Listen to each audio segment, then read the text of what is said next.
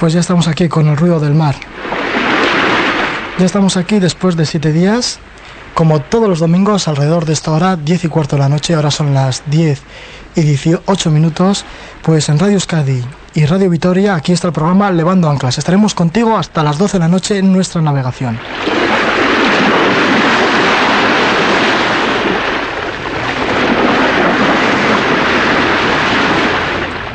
Esta noche la vamos a dedicar al continente africano y vamos a conocer varios países detalladamente de este gran, gran continente negro. En concreto, bueno, vamos a estar con, con personas que conocen bien dos países, Zaire y Kenia.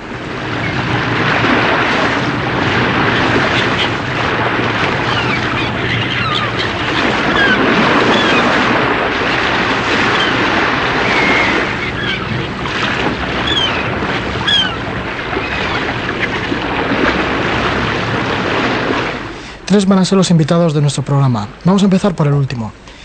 Alrededor de las 12 menos cuarto de la noche, si todo marcha bien, si, nuestra navegación va bien, estaremos con Enrique Gutiérrez, que es miembro de la Asociación Africanista Manuel Iradier.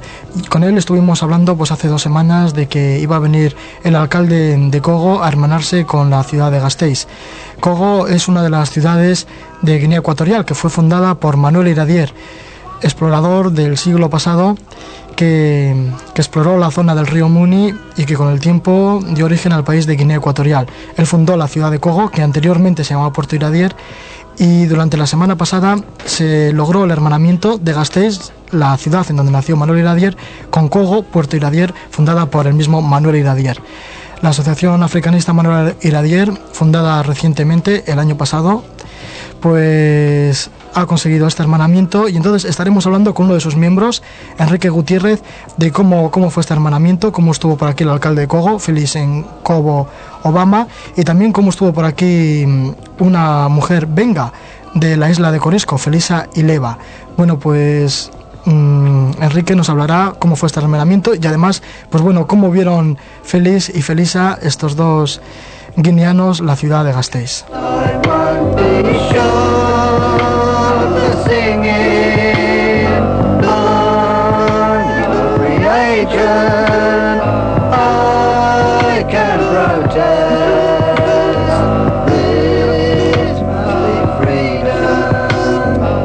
Pero antes de que llegue a las 12 menos cuarto y esa conexión telefónica con Gasteiz, pues aquí en el velero tenemos a John Arechederra que nos va a hablar sobre Kenia, un país que conoce pero que muy bien.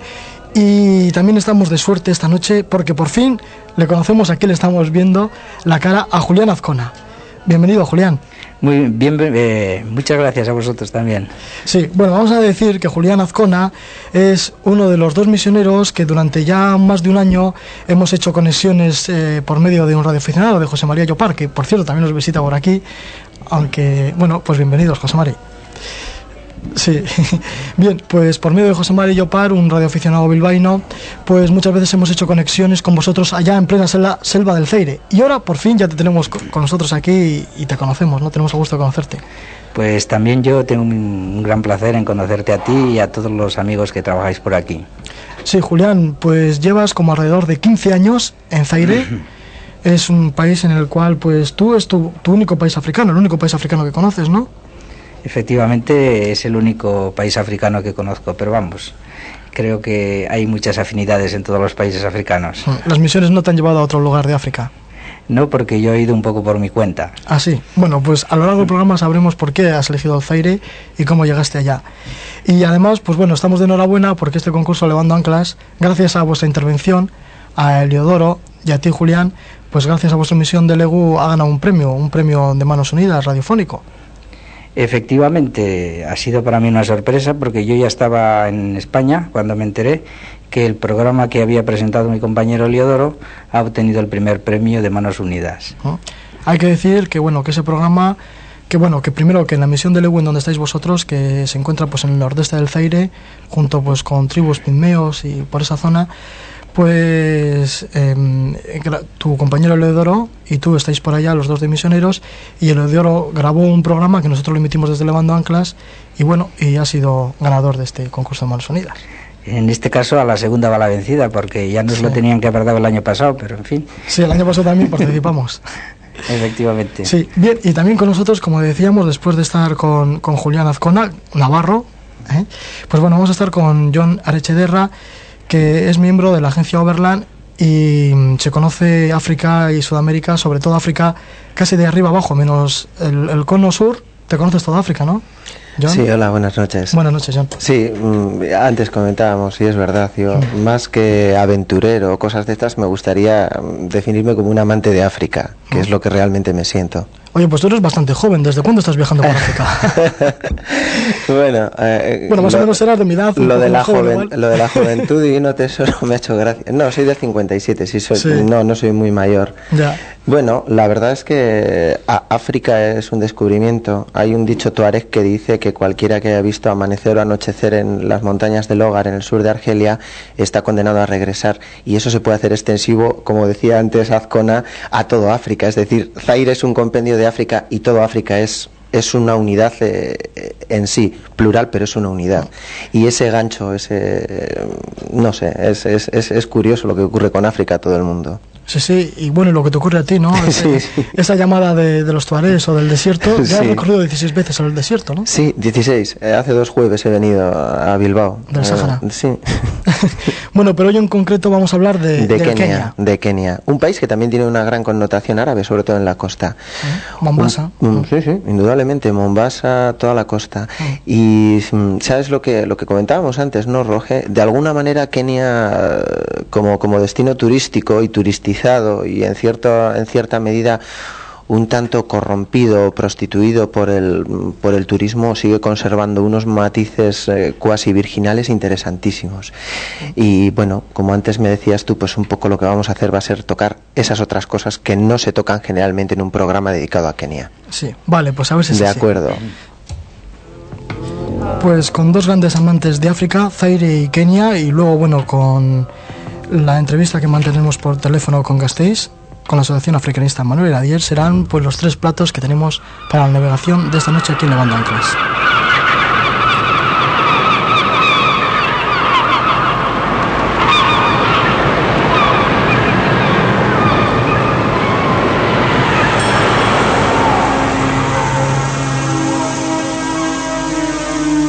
Pues ya nos hacemos a la mar.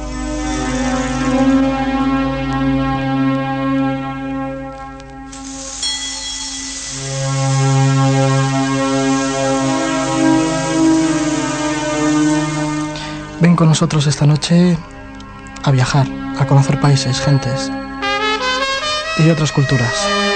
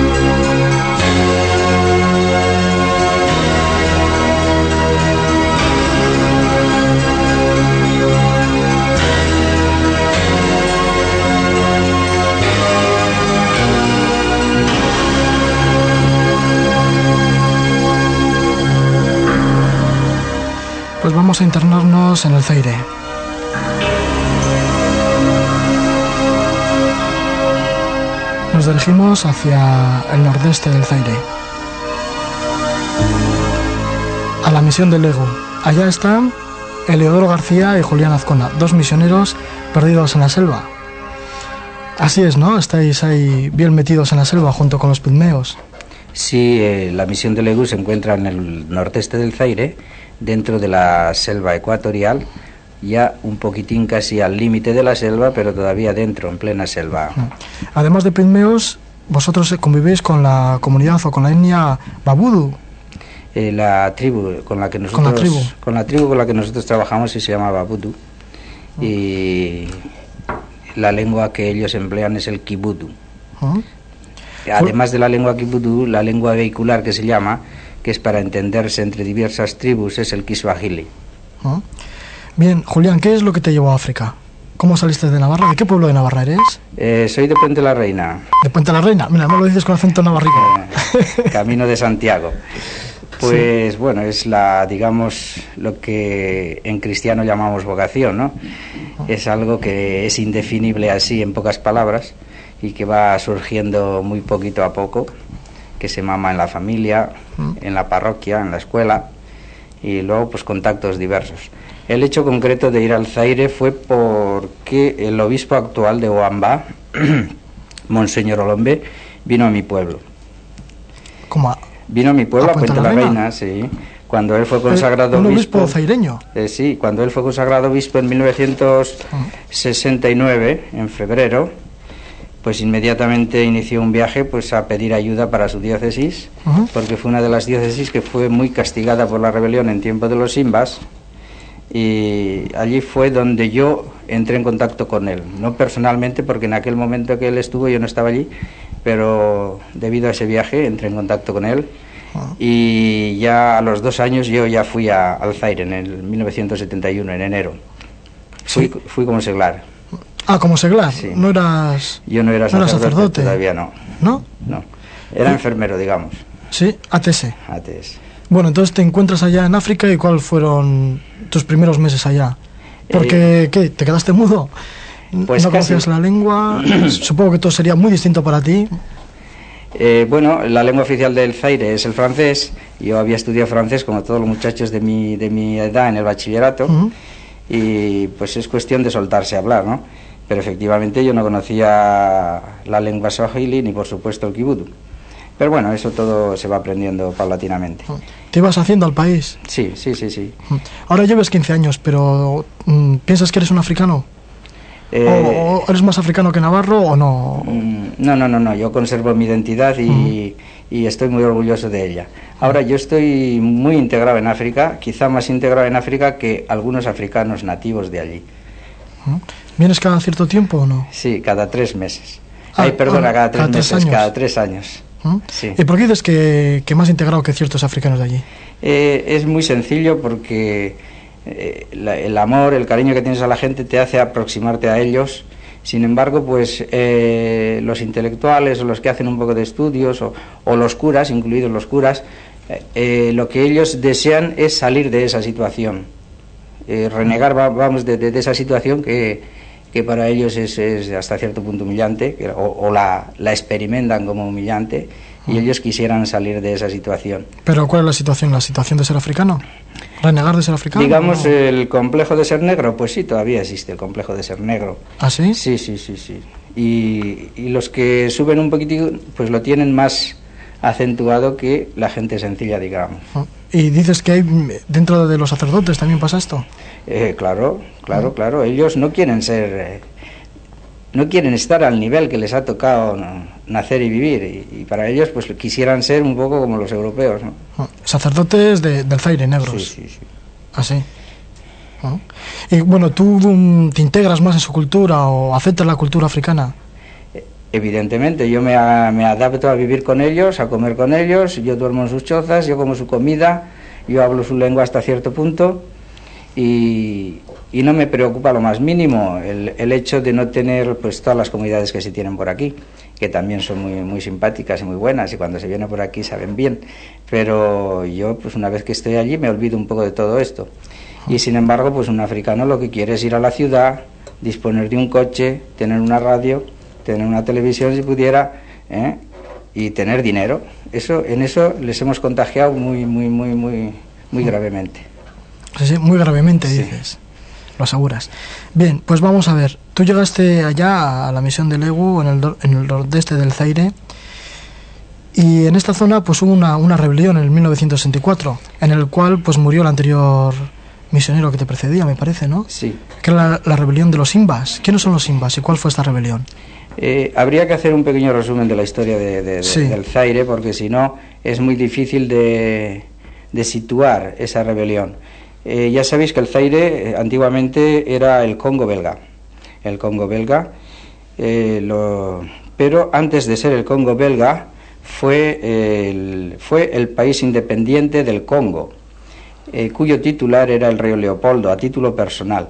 En la conferencia de Berlín de 1880, me parece que fue, cuando las potencias europeas se repartieron el continente africano, el rey Leopoldo supo manipular muy bien allí, maniobrar muy bien y se quedó a título personal todo ese inmenso país que hoy llamamos el Zaire Un país enorme. enorme.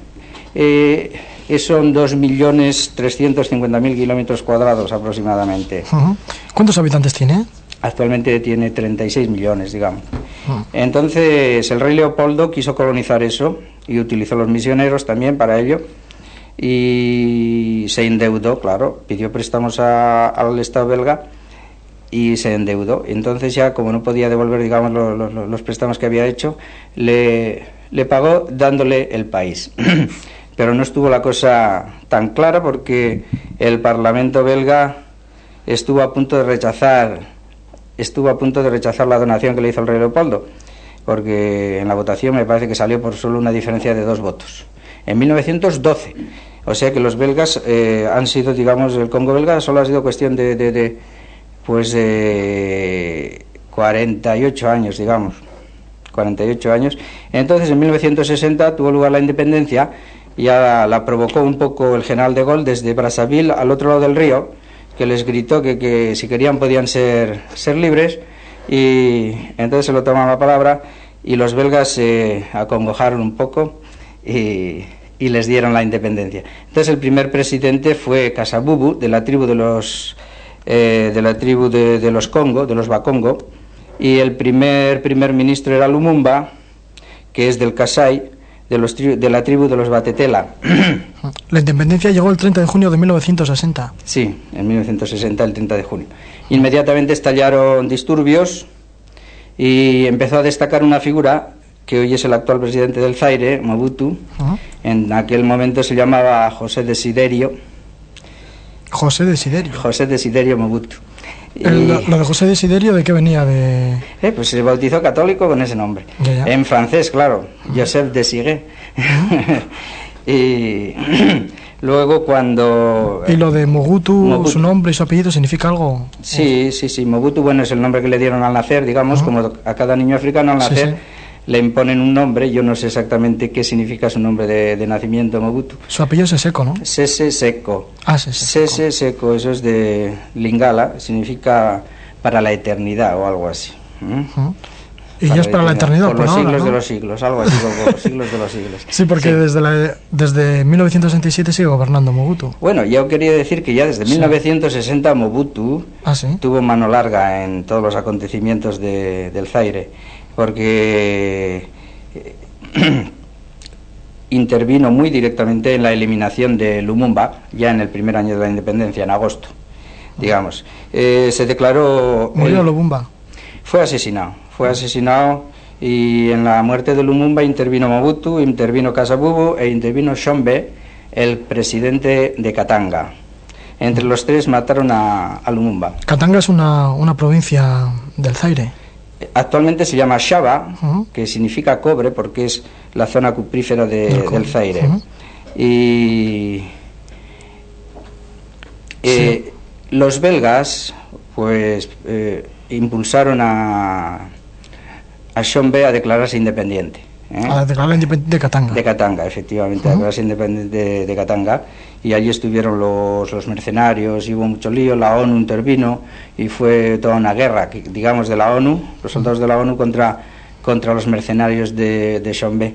Y por, por cierto que en esa situación murió el, el secretario general de la ONU, Dash Hammarskjöld, en, en una misión que, que iba para, para visitar la zona de, de la guerra.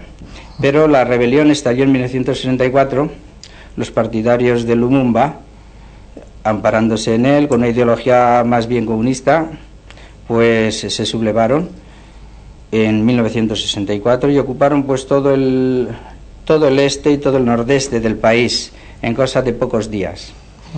Y allí pues fueron matando a todo, a todo lo que a todo el que representaba alguna cosa para en el en- del antiguo régimen, digamos. Los misioneros al principio los dejaron en paz, pudieron seguir trabajando. Después, a medida que iban perdiendo terreno, los cogieron, los, concentraron en, en distintos puntos. Y el 24 de noviembre, en concreto, que fue cuando eh, los mercenarios belgas se lanzaron sobre Kisangani, que antes se llamaba Stanleyville, y sobre Isiro, que antes se llamaba Paulis, se lanzaron el 24 de noviembre y la reacción fue matar a todos los blancos. Y en esa reacción pues murieron los, los misioneros que estaban allí en Legu. El, mi predecesor en este aspecto, pues el padre Hansen, un, un holandés, un belga, perdón. Y el primer obispo de la diócesis también fue asesinado.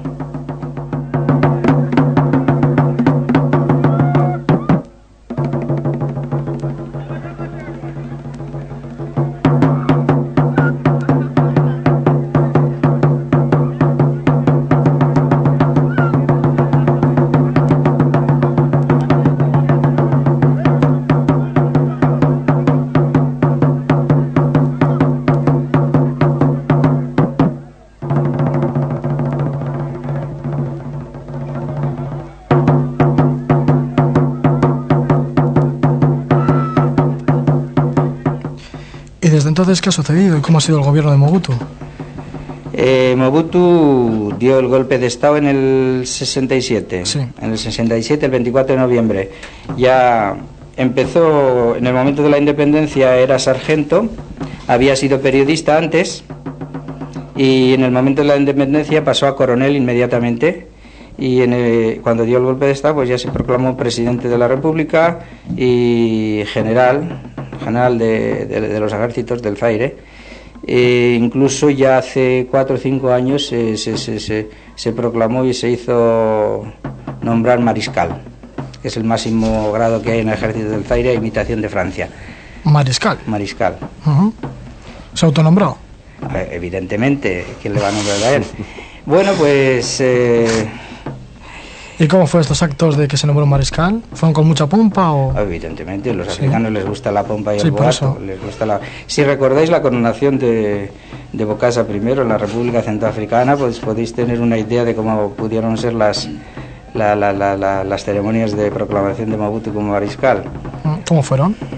Yo personalmente no asistí, ¿eh? pero vamos, en la televisión pues eh, siempre dan imágenes, pues con todo un ceremonial muy hierático, con un cetro casi, con el cetro de mariscal, ¿no? Y todas las ceremonias hizo un gran discurso, de, y de ese gran discurso todos los días, todos los días dan en la televisión, en la radio, pues unas 500 veces un pasaje de ese discurso. todos los días. O sea, tenéis que sufrir un poco a, a, a la propaganda de Mobutu, ¿no? ¿Qué le vamos a hacer, no? Eh, nosotros no, no, no oímos mucho la radio ni, ni vemos mucho la televisión tampoco, ¿no? En, plena Ya- selva. Sí, claro, llega la televisión a plena selva. Sí puede llegar, sí. ¿Sí? Por- vía satélite, tiene un sistema de comunicaciones vía satélite y manda la imagen hasta Isiro y de Isiro tienen un repetidor que puede alcanzar hasta unos 100 kilómetros, digamos, de, de- de radio. Y nosotros, como estamos en línea recta a menos de 100 kilómetros, pues podemos captar la televisión si hay suerte que la encienden, claro, porque... eh, ¿Como alguien se le olvida encenderla o...? Es que no tienen electricidad, tienen que, tienen que encender unos, unos generadores de, de gasoil, entonces pues eso consume mucho gasoil y no hay gasoil, y entonces pues la encienden una hora cada, cada, cada noche, digamos. Cada... Ya, ¿en Kinshasa también funciona mal la electricidad en la No, capital? no, no, en Kinshasa tienen la gran presa de Inga, Ya, que está en el Bajo Zaire, Entonces tienen, no saben qué hacer con la electricidad que tienen en Kinshasa. Tienen de sobra, no, no, no, no, tienen quien, consuma tanta electricidad como, como producen. Ah, sin embargo, la, la, mayor parte del país supongo que no tendrá electricidad, ¿no? Está, está sin, electricidad, solamente algún pequeño punto. Bueno, se, hizo la, la, línea más larga del mundo de conducción eléctrica desde, Inga hasta, hasta Shaba, hasta Lubumbashi, hasta, hasta, la, la zona del cobre.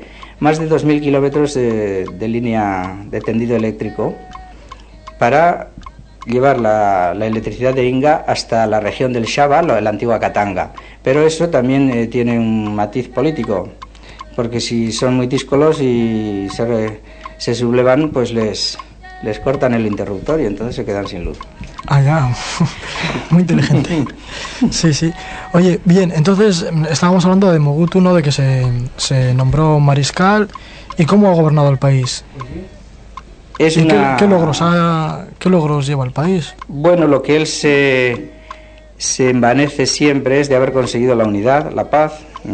Y hasta cierto punto, pues sí, lo, lo consiguió, digamos, porque eh, llevaba el, Congo llevaba siete años de de, trastornos, de guerras, de, y entonces eso por lo menos lo consiguió, consiguió que, que se terminasen las guerras, aunque luego bueno en el, 70 en el 76-77 volvimos a tener dos pequeñas guerras de Shaba, las guerras de Shaba, que fueron los, los antiguos, los antiguos eh, catangueses, junto con otros mercenarios, en fin, que intentaron penetrar allí y ocuparon Kolwezi. En el segundo intento ocuparon la ciudad de Kolwezi, una de las ciudades del cinturón del cobre.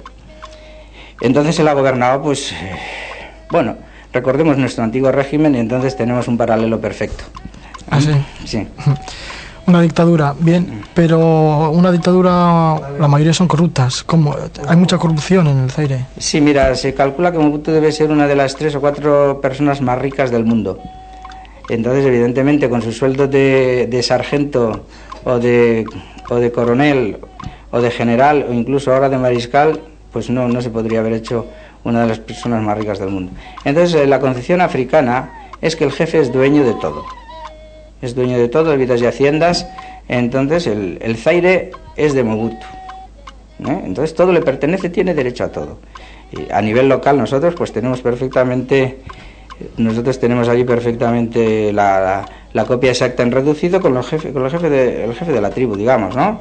Pues es dueño de vidas y haciendas y la gente cuando le intentas concientizar un poco de que no hay derecho, pues muchos lo entienden, pero otros te dicen simplemente haki amkuwa. Este que está aquí a mi lado, que sabe un poco de Kiswahili, a lo mejor lo entiende. Sí, ¿qué significa? Ah, bueno, derecho, derecho del jefe, derecho del jefe. Haki amkuwa, derecho del jefe. Pero ser dueño de vidas y en seres, ¿no? Pero de vidas, ¿cómo se puede ser dueño de vidas? Sí, sí, sí, sí nuestro, nuestro jefe allí si quiere cargarse a uno se lo carga y ya está. ¿Y se, bueno, se han dado casos? ¿Se dan casos? Sí, sí, sí. Yo he tenido precisamente varios encontronazos con él intentando evitar que se, que se dieran estas situaciones. Pero bueno, ¿por qué puede quitar la vida de una persona? ¿Porque va en contra del régimen, en contra de Mogutu? ¿Porque va en contra No, porque, le, porque le tiene rabia o porque eh, al padre de nuestro jefe actual. Por cuestiones personales del jefe. Sí, sí, generalmente.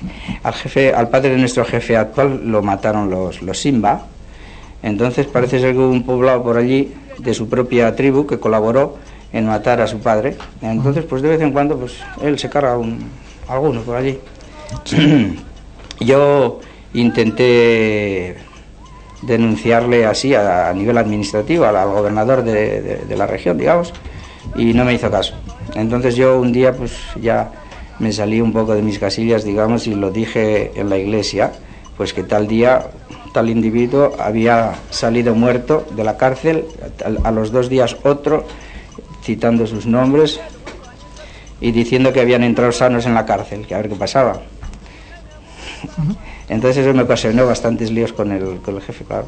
O sea que te llevas bastante mal con él ahora, ¿no? Bueno, digamos que somos enemigos cordiales. ¿Ah, sí?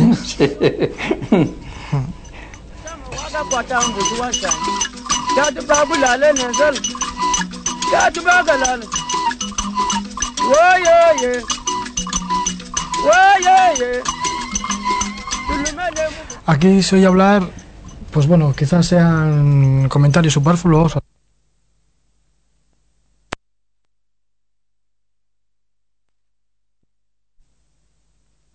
Ámpagos o de vacaciones. Sí, se comentaba que una peluquera venía dos veces por semana desde París a, peinarla, por ejemplo. Se comentaba y pues que sale cuando quiera, evidentemente.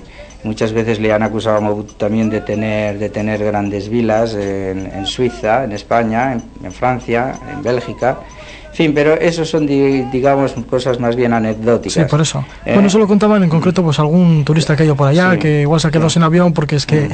la mujer de Mobutu había, había cogido todo el avión, ¿no? Para venirse a París, a, mm. a la peluquería. Eh, situaciones de esas eh, las hemos experimentado todos los que vivimos por allí. Pues reservas una plaza de avión y vas a coger el avión y no hay, porque lo ha cogido pues un, digamos, un gobernador, o un diputado o algo así, con todos sus séquito, entonces no hay plaza. Esas situaciones las hemos vivido todos. Y también no, tener avión, porque eh, eso es lo, más, es lo más irregular que te puedes imaginar. Por cierto, que el mes de marzo hemos tenido la visita de nuestro embajador allí, embajador de España en Kinshasa, vino a vernos a nuestra misión de Legu, estuvo cinco días con nosotros y luego cuando quiso coger el avión para volver, pues no hubo avión y al día siguiente, que tenía que haber ido otro avión, pues tampoco hubo avión. Y total, su estancia se tuvo que alargar a 10 días cuando lo que, pretendía era estar solamente una semana. Pero bueno, ¿esto por qué es? ¿Por... ¿Porque no hay organización? porque Es, es una situación de tercermundismo, digamos, ¿no? Ya, pero bueno, ¿pero por qué se produce? Entonces es lo más, arbitrario que te puedes imaginar. No, no, no, no, hay, no hay que buscarle razones especiales. No, ya. En concreto. Sucede y ya está, ¿no? En concreto, allí en la compañía aérea habían puesto. más vueltas al asunto. Sí, habían puesto un letrero: eh, vuelo suprimido por falta de carburante. Ah. Siempre hay alguna respuesta, ¿no? Sí, sí, sí, sí. No, pero yo te quería comentar que... Sí, esto es quizá notario, pero vamos, que dice un poco de lo, cómo, cómo anda el país, ¿no? Sí, sí, sí. Pero bueno, ¿qué, qué es lo que sucede realmente en el Zaire? ¿La gente está contenta con, con, su situación social, con su situación económica? No, no, no, no, hay mucho malestar. Por eso, eh, la economía del Zaire se ha ido al garete está ya estamos en la ruina. El país está en la ruina, como casi todos los países del tercer mundo. Y eso que tiene que ser uno de los países más ricos del mundo, ¿no? Sí, en recursos es un país riquísimo. Imaginaos, por ejemplo, la zona donde yo estoy, que es una zona aurífera. Pues, eh, hay buscadores de oro. Hay buscadores de oro. En el Kasai están los diamantes. Toda la zona que, que, tiene frontera con Angola, pues son los diamantes. Y en el sur, en la antigua Katanga, pues están las minas de cobre, cobalto y wolframio y toda esa serie de de productos que hay por allí. Y luego, pues toda la agricultura y todos los recursos que tiene el Zaire son inmensos. Sin embargo, es uno de los países con menor renta per cápita de, de, África y del mundo. Bien, ¿y cómo vive la gente?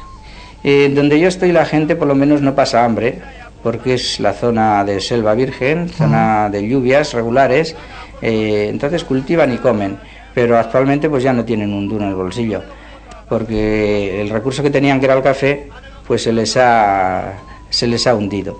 Ah, yo ¿por, qué? ¿por, qué, se les ha hundido? Eh, pues la situación del comercio internacional.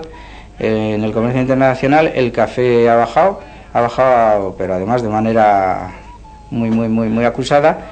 Y luego, pues eh, tampoco la, política de, económica del Zaire ha sido muy desastrosa también. Entonces el Zaire se ha perdido la calidad del café y no, no, no se puede, un café que tiene mala calidad pues no se puede exportar. Ah. Entonces, sin un duro en el bolsillo, sin dinero en el bolsillo, ¿qué se hace? ¿Intercambio de especias? como Malviven, malviven. Por lo menos, eh, sí, entre ellos, pues eh, estamos volviendo al trueque, digamos, al trueque de, productos. Algún dinerillo siempre encuentran porque les queda el aceite, digamos, ¿no? El producto ahora del que pueden tirar algún, algún beneficio económico en dinero, digamos, es el aceite, el aceite de palma que es una zona muy rica en aceite de palma. Pero yo he visto desaparecer el algodón. En los 15 años que llevo allí he visto desaparecer el algodón. ¿Y por qué ha ¿Eh? desaparecido el algodón? ¿Se ha cambiado por otro tipo de cultivo? No, se hundió simplemente, dejó, de, dejó de cultivarse. Eh, había plantaciones de caucho que yo no las he visto nunca en producción. Eh, luego he visto desaparecer el café y otros productos, pues ha disminuido ha disminuido mucho la producción, por ejemplo, del cacahuete y del arroz, que son elementos básicos, que antes los vendían y ahora no los venden, entonces cultivan menos. ¿Y los buscadores de oro? ¿Cómo viven? ¿Sacan oro? ¿Encuentran oro? Vamos. Eso ya es un, un, elemento que muchos radioescuchas, quizá, o radioyentes, tengan una idea, porque quién más, quién menos ha visto una película del oeste con los buscadores de oro, ¿no? Pero hay fiebre del oro allá en el Zaire, en la zona en donde vives. Sí, sí, sí, que la hay, sí que la hay. Y hay, hay gente, sobre todo jóvenes, que se van, a, se van a las zonas de los ríos con arenas auríferas a, lavar la arena, o incluso a hacer galerías excavando. Y, pero la gente sencilla que va a esos trabajos no se beneficia casi, casi, casi nada, porque no saben luego emplear adecuadamente, digamos, el beneficio que les pueda producir la venta del oro. Los que se benefician siempre son los, los, traficantes, digamos, los traficantes, esos son los que se benefician realmente. Pero son como, no sé si habrás visto, porque como llevo tanto tiempo en el Zaire, pero bueno, las imágenes que nos llegan del Brasil, ¿no? De Sierra Pelada, por ejemplo, que son como hormigueros de hombres excavando allá en la tierra. Sí, sí, Lo mismo pasa allá en el Zaire. Aproximadamente, sí, sí, sí, es una cosa parecida.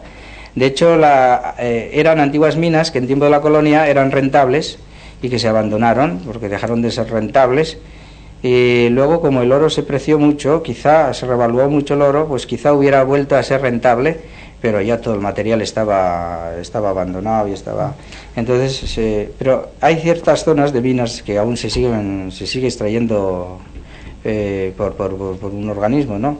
Ah. Y, pero no es rentable tampoco porque todo el oro desaparece, o, o por lo menos una gran una gran cantidad del oro, que se extrae desaparece, desaparece. Ya, ¿y eso crea violencia? ¿Hay ciertas mafias o así? ¿O se usa mucho el revólver o no? Mm, no, allí, allí no, no se matan con revólver generalmente. ¿Con cuchillo? Con cuchillo, con, veneno o con... ¿Veneno? sí. ¿Cómo con veneno? Sí, el veneno. Usan, saben usar el veneno, hay muchísimos venenos allí. y luego algo que para nosotros es, es un poco concebible, que es la magia. ¿Mm? La magia. ¿Cómo, ¿Y qué tipo de magia? Magia negra, ¿no? evidentemente. Es algo, eh, claro, nosotros la valoración de la magia es muy difícil, ¿no? Entonces diríamos que, que sea un efecto parapsicológico o algo así, pero que a uno lo, lo, embrujan ¿eh? y se muere, y se muere de verdad. Pero, pero aunque, no sé, ¿Cómo te van a embrujar? O, para, para, que quedes embrujado tendrás que saber que, que, estás bajo el efecto de una brujería o así, porque de repente, ¿cómo te vas a De alguna manera ya lo, ya lo saben, ya lo llegan a saber. Y además ellos lo dicen, ese está vivo pero está muerto, porque se va a morir. ¿eh? Está vivo pero está muerto, se va a morir, le han comido el espíritu. O sea, como un zombie, se convierte en un zombie. Eso, dice. Le han comido el espíritu y todavía anda y come y pero eso, pero dentro de pocos días se va a morir y se muere. Pero es que, ¿cómo se no, es, eso? es, inexplicable en, en, en, esta cultura, estos conceptos, y eso, eso, no tiene explicación. Pero quizás algo psicológico. Pero alguna realidad hay, evidentemente, una, no, ya, realidad. No, por ¿eh? supuesto, ¿no? Sí, psicológico, parapsicológico. Te quiero decir, ¿te mentalizan de que te vas a morir y te mueres o cómo? Algo así, pues digo, yo, yo digo los, los gallegos, ¿no? Dice, ya es, ya es ya es tradicional en España, que dice el gallego que me morro, que me morro, y se muere, ¿no? Ah. Pues allí también, cuando a uno lo, lo, embrujan y se tiene que morir, se muere. Ah. Y bueno, ¿habéis tenido casos vosotros allá en la misión? Sí, sí, bueno, eso, eso, continuamente. Lo que pasa es que yo me bromeo con la gente, digamos, ¿no? Porque porque yo no creo en esas cosas, o les digo que no creo, ¿no? Y me dicen, ah, es que contigo no puede nada porque... Pero algún día verás cómo te sacarán de la cama y te llevarán a 5 kilómetros y te despertarás allí a 5 kilómetros para que te enteres de que, de que la brujería la, eh, existe y, tiene, y es un poder. Suelen contar de un misionero que le hicieron eso. ¿Sí que le hicieron? sí. Suelen contar de un misionero que le hicieron eso, que a medianoche pues por arte de mágica salió y se encontró de repente a varios kilómetros de la misión. Ya, ya, ya. Eso lo cuentan ellos, yo no... ¿No te habrán hecho algún embrujo a ti, no? O, alguien. Ah, sí, a mí seguro. ¿Ah, sí? Seguro. África embruja a todos los europeos. Bueno, pero en buen sentido, ¿no? Sí, sí, sí.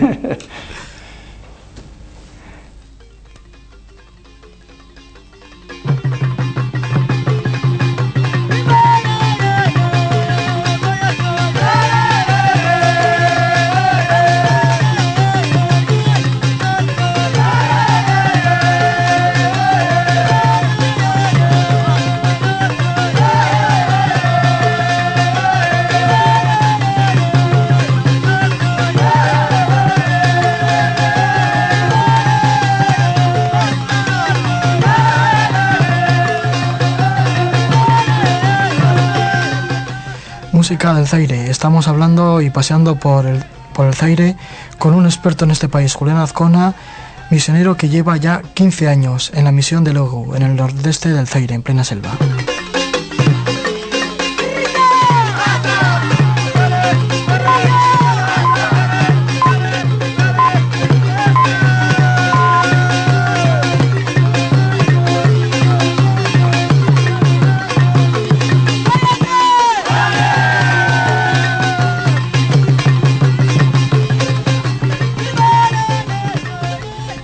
Julián, entonces, ¿cómo, está, ¿cómo se desarrolla ya la sanidad, la enseñanza, la economía?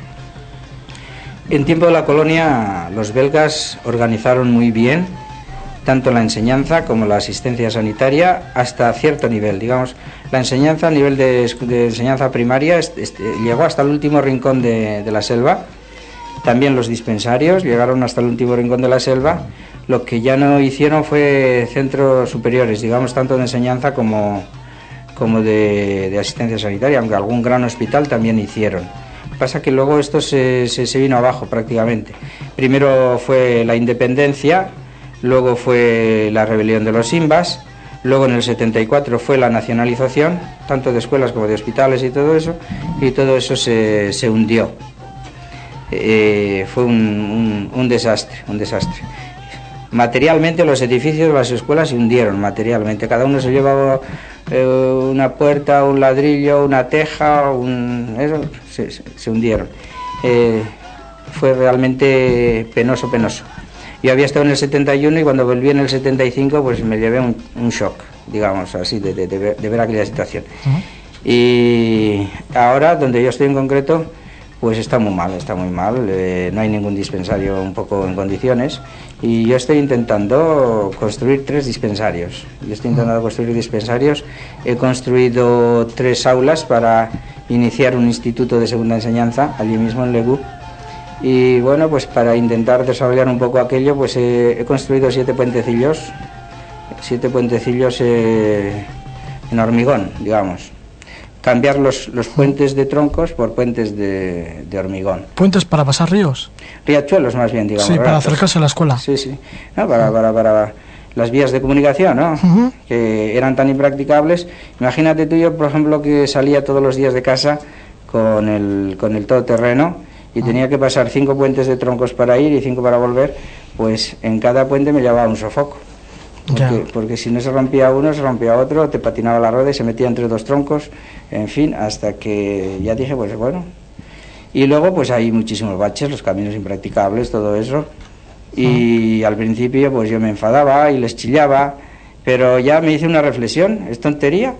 Mejor si que eches una piedra en un hoyo que, que, te enfades. Y así empecé a, llenar hoyos de los caminos y Sí, te han apoyado ellos. Ah. La gente sí, la gente sencilla colabora, ah. pero a nivel a nivel oficial pues no he tenido ninguna ayuda. Organismos sí, algún organismo belga me ha ayudado para hacer puentes, claro, porque evidentemente yo personalmente no tengo dinero para para construir puentes y escuelas y dispensarios. Ah. ¿Y por qué el gobierno no te ayuda? ¿Porque te ve blanco? No, porque digamos pues ya lo intenté. Yo intenté, en concreto me entrevisté en dos ocasiones con lo que llamaríamos ministro de Desarrollo, ¿eh? ministro de Desarrollo, que allí se llaman comisarios. comisarios ah, bueno, eso también es una, una, gracia, ¿no? Un obispo de allí dijo, este país es una gran comisaría, porque todo el mundo es comisario. todo el mundo es comisario. Entonces los ministros son comisarios, los gobernadores son comisarios, todos, todo el mundo es comisario. Bueno, entonces yo me entrevisté con el ministro de Desarrollo, para intentar solicitar ayuda para hacer un puente de 100 metros sobre un gran río que hay allí y también para obtener ayudas para arreglar los caminos. Y todo son buenas palabras, como siempre, pero luego la ayuda de hecho no llega. Ya, ya, ya. Bien, eh, hablando de la sanidad, ¿qué enfermedades se cogen allá? Estamos en plena selva ecuatorial, entonces todas las, todas las enfermedades típicas de tropicales, digamos, de zona intertropical, la malaria, la filariosis, la, las lombrices, toda clase de lombrices. Ah, seguro que tú has cogido alguna de estas enfermedades. Sí, yo ahora mismo estoy con malaria, estoy con filaria. ¿Sí? Y lombrices, bueno, de vez en cuando, pero se toman unas pastillas y ya. Ah. y se eliminan. ¿Y cómo pasa lo de la malaria? La malaria son fiebres, eh, la tuvimos en España, la, o sea, eh, la, la, malaria la hemos tenido en España hasta hace bien poco. Eh, lo que llamamos las tercianas o las cuartanas. Entonces, son unas fiebres, digamos. Y la filaria, pues son unos, son unos, parásitos que se pasean por debajo de la piel, son como unas lombrices, como, unas, como unos hilitos, por eso de, ahí viene el nombre de filaria. ¿eh? Filaria son unos hilitos que pueden producir picores y pueden producir inflamaciones de, los músculos y todo eso. Y en algunos casos hay una variedad de filaria que puede producir ceguera, que es la oncocercosis. O sea que hay que tener mucho cuidado, ¿no? Sí. Bueno, oye, pues como estás pintando el Zaire, pues parece que es un país que, podemos darnos una idea de que, bueno, a pesar de, su gran belleza y de su gran riqueza natural, pues que puede ser un desastre, ¿no? En realidad, tú estás allá trabajando durante 15 años y cada vez el país está peor. ¿Cómo, ¿Cómo, ves, cómo te planteas tú tu trabajo? Porque si estás peleando para hacer un, para, para construir, para construir en ese país y ves que el país cada vez va peor, ¿cómo te puedes sentir? Pues sí, realmente es una situación anímica bastante, bastante difícil, es bastante difícil, ¿eh? porque humanamente te dan ganas de echar a correr. Yo también se lo digo, este es un país para echar a correr, para escaparse. Este no es un país para vivir, es un país para echar a correr. Pero, pero es para tanto. Pero es que te han embrujado, entonces ya no te queda más remedio que seguir ahí. Eh, bueno, de todas formas, últimamente pues ha habido bastante manifestaciones, ¿no? Manifestaciones de estudiantes en eh, Kinshasa, se han quemado autobuses, ha habido hasta muertos. Sí. Antes de venir tú, además. Sí, sí, sí. Eh, mira, se comentaba allí, se decía así por, Radio Macuto, ¿no? Radio, radio, radio Calle, como se diga. Pues eh, Ceausescu cayó en Navidad y Magutu tiene que caer en Pascua para que se vaya derecho al cielo y nos deje en paz. Entonces, entonces, eh, yo cuando me vine, eh, estuve en Kinshasa del 4 al 7 de abril y en concreto el 6 de abril hubo manifestaciones de estudiantes allí en Kinshasa y quemaron dos autobuses. Y ahora ya una, después de venirme he oído y tenido noticias bastante seguras de que ha vuelto a haber otra manifestación y que ha habido por lo menos dos muertos. Esto seguro porque lo ha dicho la agencia oficial de prensa del Zaire y por, los medios de comunicación oficiales. Han comunicado que hubo una, manifestación de 300 estudiantes y que resultaron dos muertos. Esto habrá que, magnificarlo un poco porque cuando la, agencia oficial ha dado esa noticia, pues de hecho habrá sido más grave. Te comentaré, por ejemplo, aunque no sé si esto es un dato que se pueda transmitir por las ondas, pues que las embajadas en Kinshasa estaban acumulando víveres para barricarse dentro por si acaso había que, que, permanecer dentro sin poder salir durante varios días. Así que sé de personas, y me imagino que habrá bastantes personas que se quieran acercar al Zaire ahora de vacaciones, ya en vista del verano. Mm. La situación no está muy fácil para las personas que se acerquen allá al Zaire. O les llevan por unas rutas turísticas que están bien protegidas y, y, no, no coinciden igual con la realidad del país. Mira, el Zaire es un país muy difícil. Yo no quiero ocultarle a nadie la realidad. El Zaire es un país muy difícil y que, te puedes, y que te puedes llevar las mayores sorpresas. Ahora, yendo a través de una agencia de, de viajes allí, eh, a Misa, por ejemplo, pues eh, puede, puede resultar bastante bien. ¿eh? Si no, si vas por tu cuenta y riesgo, pues en plan aventura, pues vas a tener aventuras, es evidente. Desde, desde el momento que pongas el pie en el suelo en el aeropuerto en Kinshasa, vas a tener aventuras, sorpresas agradables o desagradables, más bien desagradables seguramente. Y es una pena porque es un país que podría tener muchísimo turismo, pero lo único que hacen es, es, espantar a los turistas, digamos, y es una pena. Eso lo puede saber José María Llopar, que está aquí con nosotros y que recientemente has, estado por allá, ¿no? Por, por, por el Feire. Ah, bueno, sí, buenas noches. Pues efectivamente, ya os lo conté por los problemas que hay. Nada más tocar pie en el aeropuerto, pues ya empiezan los problemas. Ah. Has hecho dos viajes, uno tuviste malísima suerte, pero el último, ah, bien, ¿no? No, el primero también yo lo considero buena suerte, el primero, ¿eh? Yo también lo La experiencia siempre vale, Sí, es conocer partes de África y también forma parte de la realidad africana. Y John, tú que conoces pues toda África, en el Zaire, ¿qué te parece como, como punto de destino? Yo, yo estoy un poco con Julián. Yo sí iría al Zaire. De verdad, yo creo que merece la pena, aún con los riesgos que pueda conllevar. Yo, de verdad, de todo corazón. Yo lo conozco muy poquito, tuvimos una experiencia bastante mala de hace ya muchos años, creo que fue en el 81, 82, estuvimos en toda la zona de los Virunga intentando ver los, los queridos gorilas, ¿Ah, que es como las meigas, haciendo una, una especie de, de, de, de, parodia de los gallegos que decía antes Julián. ¿eh? Pues bueno, es como las meigas, que a ver las ailas ¿eh? y los gorilas a ver los ailos, pero él te puede contar más que está cerquita que bueno, ver un gorila es todo un acontecimiento rarísimo, ¿no? O sea, que es un poco un montaje o, algo para picar o... No, no, de hecho... Bueno, montaje no creo que sea, porque los gorilas están en plena selva. el, parque, el parque de los Virunga, de, que habla aquí, eh, yo lo he visitado tres veces. Pero de hecho, a ver los gorilas yo no lo he intentado nunca. Eh, pero sin embargo, pues el parque de los Virunga es una maravilla. Yo he visto al natural pues todos los animales que se pueden ver. Incluso tuve la suerte de ver dos leonas con sus crías allí debajo de, un arbusto y estar a, a, dos metros con el coche sin bajarnos, claro, porque daba muchísimo miedo. Vamos, miedo, daba un poco respeto, ¿no? Yo, pero era, era, era curiosísimo y gracioso pues ver allí las, los, leoncitos jugando con, con sus madres allí. Y en una de las ocasiones subí a uno de los volcanes subí al volcán al Ñiragongo en agosto del 86 me parece que fue, no, no perdona, del 76, cuando todavía yo estaba más joven y tenía más fuerzas para subir volcanes. El Ñiragongo, que es uno de los volcanes más famosos del mundo, ¿no? El Ñiragongo, sí. Entonces, eh, yo, eh, hay que subir, tiene unos 3.500 metros de altura el Ñiragongo, se parte de 1.500 aproximadamente, que es la altura del lago Kibu, y entonces hay que subir unos, unos, unos 2.000 metros. Y no sé, se habría enfadado que a los dos meses reventó y estuvo a punto, estuvo a punto de, destruir la ciudad de Goma. ¿Has, viajado por el país, por el Zaire?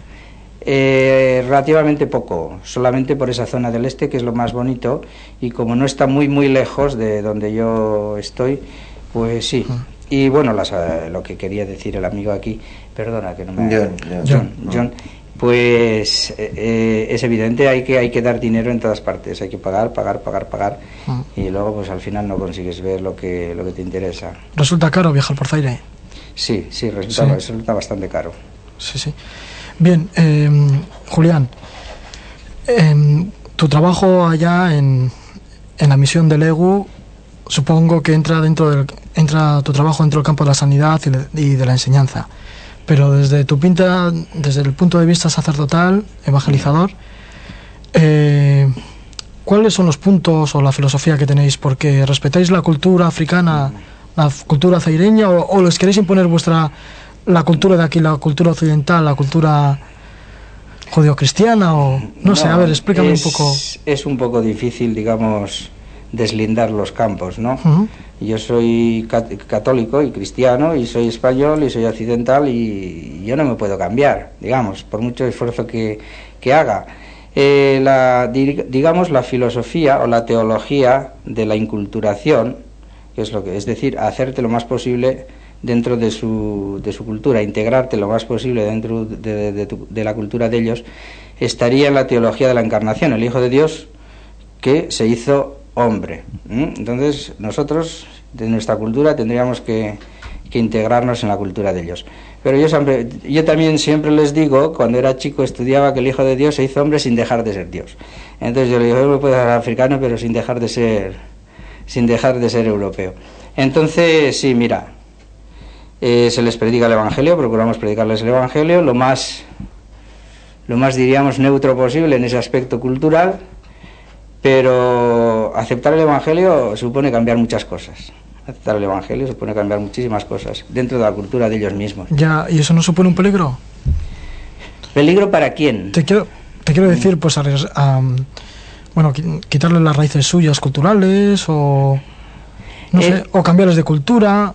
Bueno, eso es muy discutible, ¿no? Y ya porque ellos sería cuestión tendrán una especial. No sé, yo te estoy preguntando, ¿eh? Porque es cuestión de, Porque tendrán su propia religión, ¿no? Animista y con su... Sí, sí, sí, ellos claro tenían Por eso. tenían y siguen teniendo sus creencias ancestrales, ¿no? Pues, y, pues eso, y, eso, aunque se aunque se aunque se bauticen siguen con ellas, eso no aunque se hagan católicos siguen con sus creencias, aunque se hagan protestantes siguen con sus creencias, aunque se hagan musulmanes siguen con sus creencias y digamos aunque se, se hagan aunque se hagan comunistas siguen con sus creencias. El africano sigue siendo africano aunque luego se integre en cualquier otro sistema de, de, valores, digamos, cualquier otro sistema de valores. Sí, bueno, en cuanto un poco a la, ¿podéis eh, llegar a, eh, a crearles una cierta culturización o no? aculturarles, pero eso ya están aculturados, es tontería que nosotros pretendamos ahora. eh, Por lo que has dicho las, que- las culturas vírgenes no existen, eso es, eso es una utopía. ¿eh? Las culturas vírgenes no existen y nosotros mismos en España somos una mezcla de culturas desde el principio hasta el fin, ¿no? Y el contacto con la cultura occidental, que hubiera sido mejor que no lo hubieran tenido, pues, pues tal vez. Yo te, te Hmm. aceptaría que tal vez hubiera sido mejor que no hubieran entrado en contacto nunca con la cultura occidental. Pero ese contacto ya se ha dado, diga- digamos, ya están contaminados del virus y es tontería. Ahora lo que hay que hacer es que ese virus les haga el menos mal posible. Ujú. y, y- y yo por eso, si yo no me he ido de África, es por eso, porque digo, porque sé que muchos vienen aquí todavía a aprovecharse de esta gente. ¿eh? Y si yo me voy porque digo que es mejor no estar aquí, pues es tontería. Yo por lo menos voy a intentar ayudarles porque otros intentan aprovecharse. Sí, ¿quiénes intentan aprovecharse? Bueno, las... Pues todo, todo, todo el mundo, Sí. nuestros gobiernos, empezando por el nuestro, y, Ujú. y así. O sea, que- que eso, todo, todo- todas las potencias occidentales intentan aprovecharse de la situación de los pueblos del tercer mundo, y, el y en concreto de África. Todas las materias primas que no se les paga un real, en fin, todo eso, eh, eso, es, un, eso es un expolio, un expolio económico y cultural, de todo, y venderles todos nuestros productos todos nuestros productos. en- vete a cualquier mercado, hasta el, hasta el último rincón de la selva africana, encontrarás productos manufacturados en Europa, en China, en Corea, en Japón, en Singapur, en Brasil, en Canadá, en, de todo. O sea que tontería. Pretender ahora hacer un, un llanto por, por la cultura perdida de los africanos, yo creo que es una tontería. Lo que hay, lo que, hay que intentar es a- ayudarles a que ese choque cultural que ya lo, que ya lo tienen les sea lo, más leve posible. Y bueno, ¿y hacia dónde se encamina todo esto? Porque, bueno, parece que cada vez Occidente se engorda un poco más, aunque se- estamos contaminando también nuestros propios, nuestros propia, nuestra propia tierra, nos estamos acabando también con nuestros animales, estamos acabando un poco también con nosotros mismos. Pero bueno, pues parece que materialmente vamos a mejor, ¿no? Por lo menos parece. Y sin embargo, pues estos países, África, Latinoamérica, parte de Asia, cada vez pues va peor, ¿no? Has pintado una situación del Zaire totalmente desastrosa. Entonces, bueno, ¿a dónde podemos llegar? ¿A dónde podemos llegar bajo tu punto de vista, no? Como persona que está peleando durante 15 años allá en el Zaire. Pues evidentemente, mira, muchas soluciones se darán a los problemas africanos cuando esos problemas se vivan aquí. Ah, yo creo, ¿eh? Y e- incluso a nivel eclesiástico. A nivel eclesiástico, pues por ejemplo, nadie se ha planteado el problema de, de, de las uniones irregulares en África, por ejemplo, ¿eh? los matrimonios, diríamos. Ah. Eh, nadie se ha planteado ese problema. ¿Por qué? Porque eran unos pobrecitos desgraciados que no creaban problemas en el Vaticano. Pero ahora, porque claro, ahora todos los países afri- eh, eure- europeos y americanos, pues ahora todo el mundo se junta, se rejunta y se vuelve a rejuntar. Y ahora se plantearán ese problema aquí. Y yo desde que estoy allí me llevo 15 años peleándome porque tengamos, por ejemplo, un tribunal eclesiástico para poder resolver casos de esos que están clavando al cielo, ¿no? Ah. Pero incluso a nivel a nivel eclesiástico, pues esos problemas no se plantean pues porque son de los pobrecitos africanos, digamos. ah, ¿eh? Pero solamente se plantean se plantean porque afectan a, a los blancos. El caso del SIDA es clarísimo. Si el SIDA hubiera sido una enfermedad exclusivamente africana, hoy nadie se preocupaba del SIDA. Pero porque nos ha tocado también a nosotros, entonces ahora todo el mundo se preocupa del SIDA. Entonces, ¿qué hay que hacer? ¿Hay que encontrar soluciones? Claro, hay que encontrar soluciones, evidentemente. Ahora, eso ya a mí desde luego me depasa, ¿no? Yo no soy un técnico ni... Ya. Y, y vienes con muchas ganas de denunciar cuando llegas de África. Porque parece que tienes bastante ganas de denunciar, ¿no? Que llevas algo de rabia ahí contenida. ¿Eh? Antes más, ahora ya un poco menos, porque veo que no sé hasta qué punto esto puede, puede dar resultado. No, Pero, sí puede dar resultado, ¿no? Nos Bueno, estás transmitiendo una, yo, una mira, experiencia y yo personalmente he conseguido pues nuestro gobierno que me, que me dé una ayuda para construir un, un dispensario a través de la embajada, ¿no? Pero eso, pues, eso es una, una gota una gota de agua en el mar, digamos, o una aguja en un pajar. ¿Mm? Ahora, pues, de- bueno, pues algo es algo, ¿no? Digamos. ¿Y qué te parece nuestra forma de vida? Una vez que llegas del Zaire, que supongo que no, no tendrás muchos bienes materiales y que la vida es de otra forma, el ritmo es mucho más lento. Ya. ¿Qué te parece cómo vivimos? Pues ya que lo ves desde con una expresión que a mí me, me ha chocado bastante, ¿no? Pues de alucine. Esto es de alucine. ¿Qué te parece? ¿Más loco cada vez o qué Eh, significa eso de alucine? Alucine en el sentido de que la gente no, no, no, no, no- ha perdido toda escala de valores. Ya no hay más que un valor, es, la- es el dinero y es la utilidad. y el, y el, y el provecho, ¿no? Entonces, eh, se nos desmorona esta sociedad a nivel, a nivel de ideas y a nivel de, de valores y a nivel de criterios, se nos desmorona, me parece a mí, ¿no? En, en ese aspecto, pues yo me quedaba alucinado. Ujú. Cada vez que vengo, pero también ahora. El resto, lo- la forma externa, es bueno, pues eh, cada vez ves nuevas cosas, ¿no? Ahora veo pantallitas por ahí, ordenadores y eso, yo no entiendo nada, pero, pero vamos, eso es cuestión de 10 minutos y se le coge un poco el, el ritmo. Pero los valores eh, se han perdido, se están perdiendo y a, a gran velocidad además. Julián, ¿cuándo vuelves a África, al Zaire? Pues creo que estaré allí el 24 de junio, ¿Ah? el día de la fiesta de- del rey. Que- El 24 de junio. Ah. Sí, el 23 cre- qui- pienso coger el avión en Madrid y llegar a Kinshasa el